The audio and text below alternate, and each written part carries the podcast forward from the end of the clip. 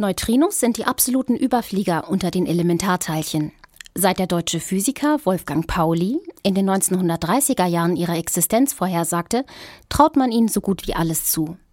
Sicher ist dabei nur, dass Neutrinos unglaublich wenig Masse besitzen, dass sie nahezu mit Lichtgeschwindigkeit unterwegs sind und dass man sie nicht zu fassen bekommt, weil sie keine elektrische Ladung haben.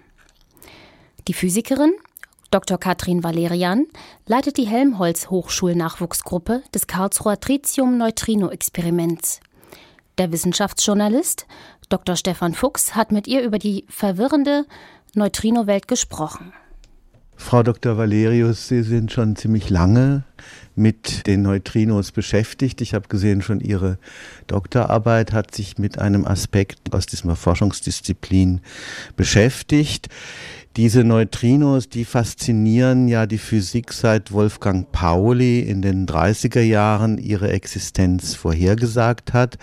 Sie sind die am häufigsten vorkommenden Bestandteile der Elementarteilchen und sie sind möglicherweise auch verantwortlich für das Entstehen dessen, was man so die stabile Materie nennt, also das, was wir alle selber sind und was uns so umgibt. Sie sind als einzige Elementarteilchen ohne elektrische Ladung und damit unbeeinflusst von der starken Wechselwirkung und der elektromagnetischen Wechselwirkung. Was ist denn für Sie ganz persönlich das Spannende an diesem Forschungsfeld Neutrino? Ja, vielen Dank, dass Sie schon so viele wichtige Eigenschaften, faszinierende Eigenschaften der Neutrinos aufgeführt haben. Und tatsächlich kommt mein Interesse auch aus diesem Bereich der Neutrinos sich an der Schnittstelle befinden zwischen der Astrophysik, der Kosmologie und der Elementarteilchenphysik. Schon während meines Studiums haben mich genau diese zwei fachlichen Schwerpunkte besonders interessiert, sodass ich mich dann nachher im Hauptstudium eigentlich hätte entscheiden müssen, in welche Richtung ich gehen möchte, wohin ich mich spezialisieren möchte. Und da kam es mir gerade sehr entgegen, dass ich die Gelegenheit hatte, beim Katrin-Experiment meine Diplomarbeit schon zu machen, die eben genau diese beiden Themen gleichzeitig abdeckt. Und darum bin ich so fasziniert von den den Neutrinos, die eben eine Schlüsselrolle spielen in der modernen Astroteilchenphysik. Das ist ein Fachgebiet, was sich eben genau mit dieser Schnittstelle befasst. Jetzt sollten wir ein bisschen so die Begrifflichkeiten klären für diejenigen, die jetzt nicht Experimentalteilchenphysiker sind. Also Neutrinos sind was anderes als Neutronen. Ganz genau, die Neutronen kommen im Atomkern vor und Neutrinos entstehen auch zum Beispiel im radioaktiven Zerfall von Atomkernen zusammen mit den gewöhnlichen Elektronen, die wir ja vielleicht auch schon kennen. Es gibt drei Typen davon. Ja, Elektronneutrinos, Myoneutrinos und sogenannte Tau-Neutrinos. Und die sind jetzt wiederum Leptonen zugeordnet? Genau, es gibt im Standardmodell der Elementarteilchenphysik die zwei großen Gruppen, von Teilchen, die die Materie ausmachen. Und das eine sind die sogenannten Quarks, die bilden die Atomkerne. Ähm, und das andere sind die sogenannten Leptonen. Und in diese Gruppe fallen die Neutrinos, alle drei, wie wir sie kennen. Zusammen mit den Partnerteilchen. Und das sind eben das Elektron und das Myon und das Tau. Das ist eine sehr schöne Symmetrie, wie man sieht. Es gibt von jeder Sorte drei Stück, zumindest nach unserem heutigen Kenntnisstand. Das ist ja das Spezielle, diese Neutrinos sind so ein bisschen, wenn man so die Massengewichte da vergleicht, sind die so ganz weit unten an der Grenze zur Masselosigkeit. Neutrinos sind die absoluten Leichtgewichte unter den Elementarteilchen. Das macht es ja auch so schwer, ihre Masse überhaupt zu erfassen. Es hat schon einen Grund, warum man seit den 30er Jahren, seit die Neutrinos erstmals Einzug in die Welt der Physik gehalten haben, bisher nicht in der Lage war, die Masse zu messen. Man denkt sich ja erstmal, das ist vielleicht eine der trivialsten Aufgaben, eines der die ersten Fragestellungen, die man hat, wenn ein neues Teilchen erzeugt wird oder postuliert wird, ist, ah, schauen wir doch mal, bei welcher Masse es liegt. Gerade beim Higgs-Boson am LHC, was jetzt kürzlich entdeckt worden ist, war das ja eine der zentralen Fragen. Wie schwer ist dieses Higgs-Boson selber? Und bei den Neutrinos konnte man die Frage bislang nicht beantworten. Dann kann man sich zum Beispiel als Vergleich vorstellen, das nächst leichtere Elementarteilchen ist das Elektron. Es hat eine Masse in Einheiten, die man in der Teilchenphysik benutzt, von 511.000 Elektronenvolt. Und bei den Neutrinos kennen wir bisher nur eine Obergrenze und die liegt bei 2 Elektronenvolt. Also ein Verhältnis von 2 zu 500.000. Und daran kann man schon erkennen, wie unglaublich leicht die Neutrinos sein müssen. Also wenn Sie irgendeine Art von Masse haben, dann muss sie da unter dem liegen. Ganz weit unten, ja. Und es ist bisher unverstanden, nicht nur wie groß die Neutrinomasse ist, sondern warum sie sich so stark unterscheidet von allen anderen Teilchenmassen, die wir kennen. Jetzt ist die schwache Wechselwirkung eine dieser vier Grundkräfte der Physik das ist etwas ganz Besonderes, weil sie eigentlich nur bei atomaren Zerfallsprozessen irgendeine Rolle spielt, weil sie auch nur auf sehr kleinen Distanzen, wirklich ultra kleinen Distanzen überhaupt wirkt. Was weiß man heute darüber? Die schwache Wechselwirkung ist eigentlich geboren auch aus der Neutrinophysik. Als das Neutrino 1930 erfunden wurde, sagen wir es mal so, aufgrund einer theoretischen Überlegung, wusste man noch gar nichts über die Wechselwirkungen dieses Teilchens. Man wusste nur, dass es sehr leicht sein müsste, dass es leichter ist als alles, was im Atomkern existiert. Und schon vier Jahre später, 1934, hat der berühmte Physiker Enrico Fermi eine damals revolutionäre Theorie aufgestellt, die heute die Grundlage bildet für die schwache Wechselwirkung, wie wir sie kennen.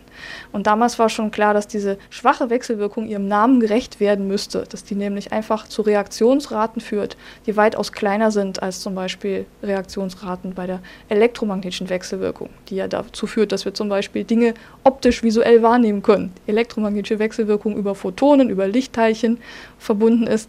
Das bedeutet, dass wir Sachen sehen können, weil etwas leuchtet zum Beispiel, weil die Sonne leuchtet. Aber diese elektromagnetische Wechselwirkung ist um Größenordnungen stärker als die schwache Wechselwirkung, der die Neutrinos unterliegen. Und aus dem Grund ist es auch so schwer, Neutrinos zu vermessen, mit ihnen Physik zu betreiben, Experimente zu machen, weil die Detektionsraten so verschwindend gering sind. Jetzt sind Sie hier mit diesem Katrin-Experiment, einem riesigen Vakuumtank, beschäftigt, damit diese Neutrinos jedenfalls in einer Art Ausschlussexperiment eine Art von Masse zuzuweisen, so sie denn diese haben. Wie kann ich mir das vorstellen? Was spielt dieser Tank für eine Rolle? Ich möchte gerne ein bisschen über unser Experiment sprechen. Also das Karlsruher Tritium-Neutrino-Experiment, Katrin, ist ja aus dem Grund genau hier am KIT in Karlsruhe gebaut oder befindet sich jetzt hier gerade im Aufbau, weil wir das Tritium-Labor Karlsruhe haben. Und das liefert uns tatsächlich Neutrinos in großer Zahl. Es dient uns als Neutrino-Quelle. Das Experiment selber hat aber einen riesigen Aufbau in der späteren Ausbaustufe, 70 Meter lang geht über mehrere Gebäude hindurch, beginnt also im Tritiumlabor und endet irgendwo in der Katrin-Spektrometerhalle, die extra dafür gebaut worden ist vor einigen Jahren. Und das bedeutet, dass wir verschiedene Elemente in unserem Aufbau haben. Das Spektrometer, von dem Sie gesprochen haben, ist natürlich die prominenteste Komponente, weil sie einfach von den Dimensionen her die größte darstellt. Und sie ist auch schon seit 2006 hier vor Ort in Karlsruhe. Damals wurde das Spektrometer in einem sehr spektakulären Transport, die sieben Kilometer von Eggenstein-Leopoldshafen, von, von der Rheinrampe bis zum KIT transportiert. Und in diesem großen Tank ist eben erstmal nichts drin. Das ist einfach ein, ein Vakuumtank, einer der weltgrößten Vakuumrezipienten auf dem Level, wie wir das haben müssen. Also man muss sich vorstellen, Ultrahochvakuum von einem Restgasdruck besser als auf der Mondoberfläche. Also ein Wahnsinnsvakuum, was dort herrscht.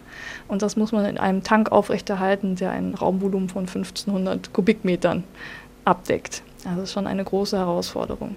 Und in diesen Tank stecken wir keine Neutrinos rein, wie man glauben könnte, wenn wir Neutrinos messen wollen, sondern die Neutrinos entfleuchten einfach. Die weichen, nachdem sie aus unserer Tritiumquelle herausgekommen sind, in alle Richtungen aus. Was wir messen wollen, sind die Elektronen aus dem Beta-Zerfall des Tritiums. Dafür brauchen wir auch diese großen Mengen von Tritium im TLK. Und die Idee ist, dass wir das Spektrum des Beta-Zerfalls von den Elektronen mit hoher Präzision vermessen können. Und wie Einstein uns schon gelehrt hat, ist Masse äquivalent zu setzen zu einer Energie. Das heißt, wenn dem Elektron, was beim Beta-Zerfall frei wird, ein kleines bisschen an Energie fehlt gegenüber der Energie, die beim Beta-Zerfall ursprünglich freigesetzt wurde, können wir da die Schuld dem Neutrino zuschieben, was weggeflogen ist. Das heißt, der fehlende Energiebetrag wurde auf das Neutrino übertragen. Und selbst wenn wir das Neutrino nicht messen können mit unserem Experiment, geraten wir in eine Situation, wo wir Aufschluss bekommen auf die Masse des Neutrinos, indem wir das Elektron anschauen und fragen, wie viel Elektronenergie haben wir zu wenig gemessen. Aus dem kleinen Differenzbetrag schließen wir dann auf die Neutrinomasse zurück. Warum müssen die durch so ein Vakuum fliegen? Die Elektronen werden in ihrer Energie vermessen. Das heißt, jedes Gas, was dem Elektron in den Weg kommt, kann potenziell zu Streuungen führen. Da stoßen einfach die Elektronen an den Gasteilchen. Und in dem Fall würde es zu Energieverlusten kommen, die unsere Messung verfälschen. Und um das zu verhindern, machen wir das Vakuum so gut, wie wir es nur können. Und der eigentliche Messvorgang findet dann wo statt? Der eigentliche Messvorgang der Elektronenenergie findet in dem großen Vakuumtank selber statt.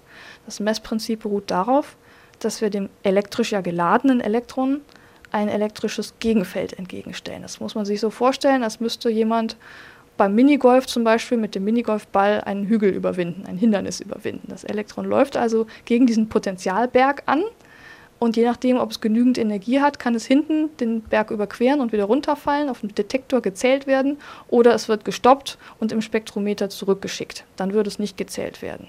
Und aus dieser Information können wir nachher das Beta-Spektrum rekonstruieren. Um diese Elektronen durch das Spektrometer zu führen und ihre Energie messen zu können, brauchen wir zusätzlich zu dem elektrostatischen Feld noch ein sehr starkes magnetisches Führungsfeld. Das kann man sich so vorstellen, dass die Elektronen gerne den Feldlinien des Magnetfeldes folgen. Und wenn wir zwischen unserer Elektronenquelle und dem Detektor ein Magnetfeld anlegen, was diese beiden Punkte des Experimentes verbindet, dann können wir die Elektronen entlang dieser Magnetfeldlinien durch das Experiment führen. Und aus dem Grund muss das Spektrometer so groß sein, weil wir nämlich aus Gründen der Energieauflösung einen sehr, sehr, sehr stark sich aufweitenden Flussschlauch haben. Und damit der Flussschlauch in unser Experiment passt, müssen wir das Experiment entsprechend groß machen. Und daher kommen diese 10 Meter Durchmesser unseres riesigen Spektrometertankes. Was ist da der Zeithorizont? Was denken Sie, wie lange wird es dauern, bis man wenigstens sagen kann, es liegt jetzt unter dieser neuen Obergrenze oder es ist sozusagen gefangen im Netz? Oh ja, das Fangen wäre natürlich das Ziel, auf das wir alle hinarbeiten, wenn wir tatsächlich mal einen wirklichen Wert hätten für die Neutrinomasse. Bisher hat sich jedes Experiment leider äh, nur in der Lage gesehen, neue, bessere Obergrenzen auf die Neutrinomasse zu liefern. Also wir kesseln die Neutrinomasse im Moment ein, von unten durch die Oszillationsexperimente und von oben durch die direkten Neutrinomassenmessungen, wie zum Beispiel aus dem Tritium-Beta-Zerfall. Jetzt ist es so, wenn wir mit Katrin starten, wir haben eine viel stärkere Tritiumquelle als die Vorgängerexperimente, wir haben viel höhere Statistik, wir haben ein deutlich höher auflösendes Spektrometer und wir haben viel kleinere systematische Unsicherheiten. Das heißt, innerhalb kürzester Zeit werden wir die, das bisherige obere Limit auf die Neutrinomasse äh, deutlich verbessern können. Die Frage ist nur, wie lange müssen wir noch den Atem haben, um weiter zu messen, um unsere finale Sensitivität zu erreichen. Und das Katrin-Experiment ist im Moment ausgelegt auf drei Jahre effektive Messzeit, um das, System, um das Sensitivitätsbudget voll auszuschöpfen. Das bedeutet aber, da wir Unterbrechungen haben der Messzeit für Kalibrationszwecke, für äh, Regeneration und Wiederaufbau, dass wir mindestens fünf Kalenderjahre dafür investieren müssen, um diese drei Jahre effektive Messzeit zu ernten. Das ist also ein Experiment, was einen langen Atem brauchen wird.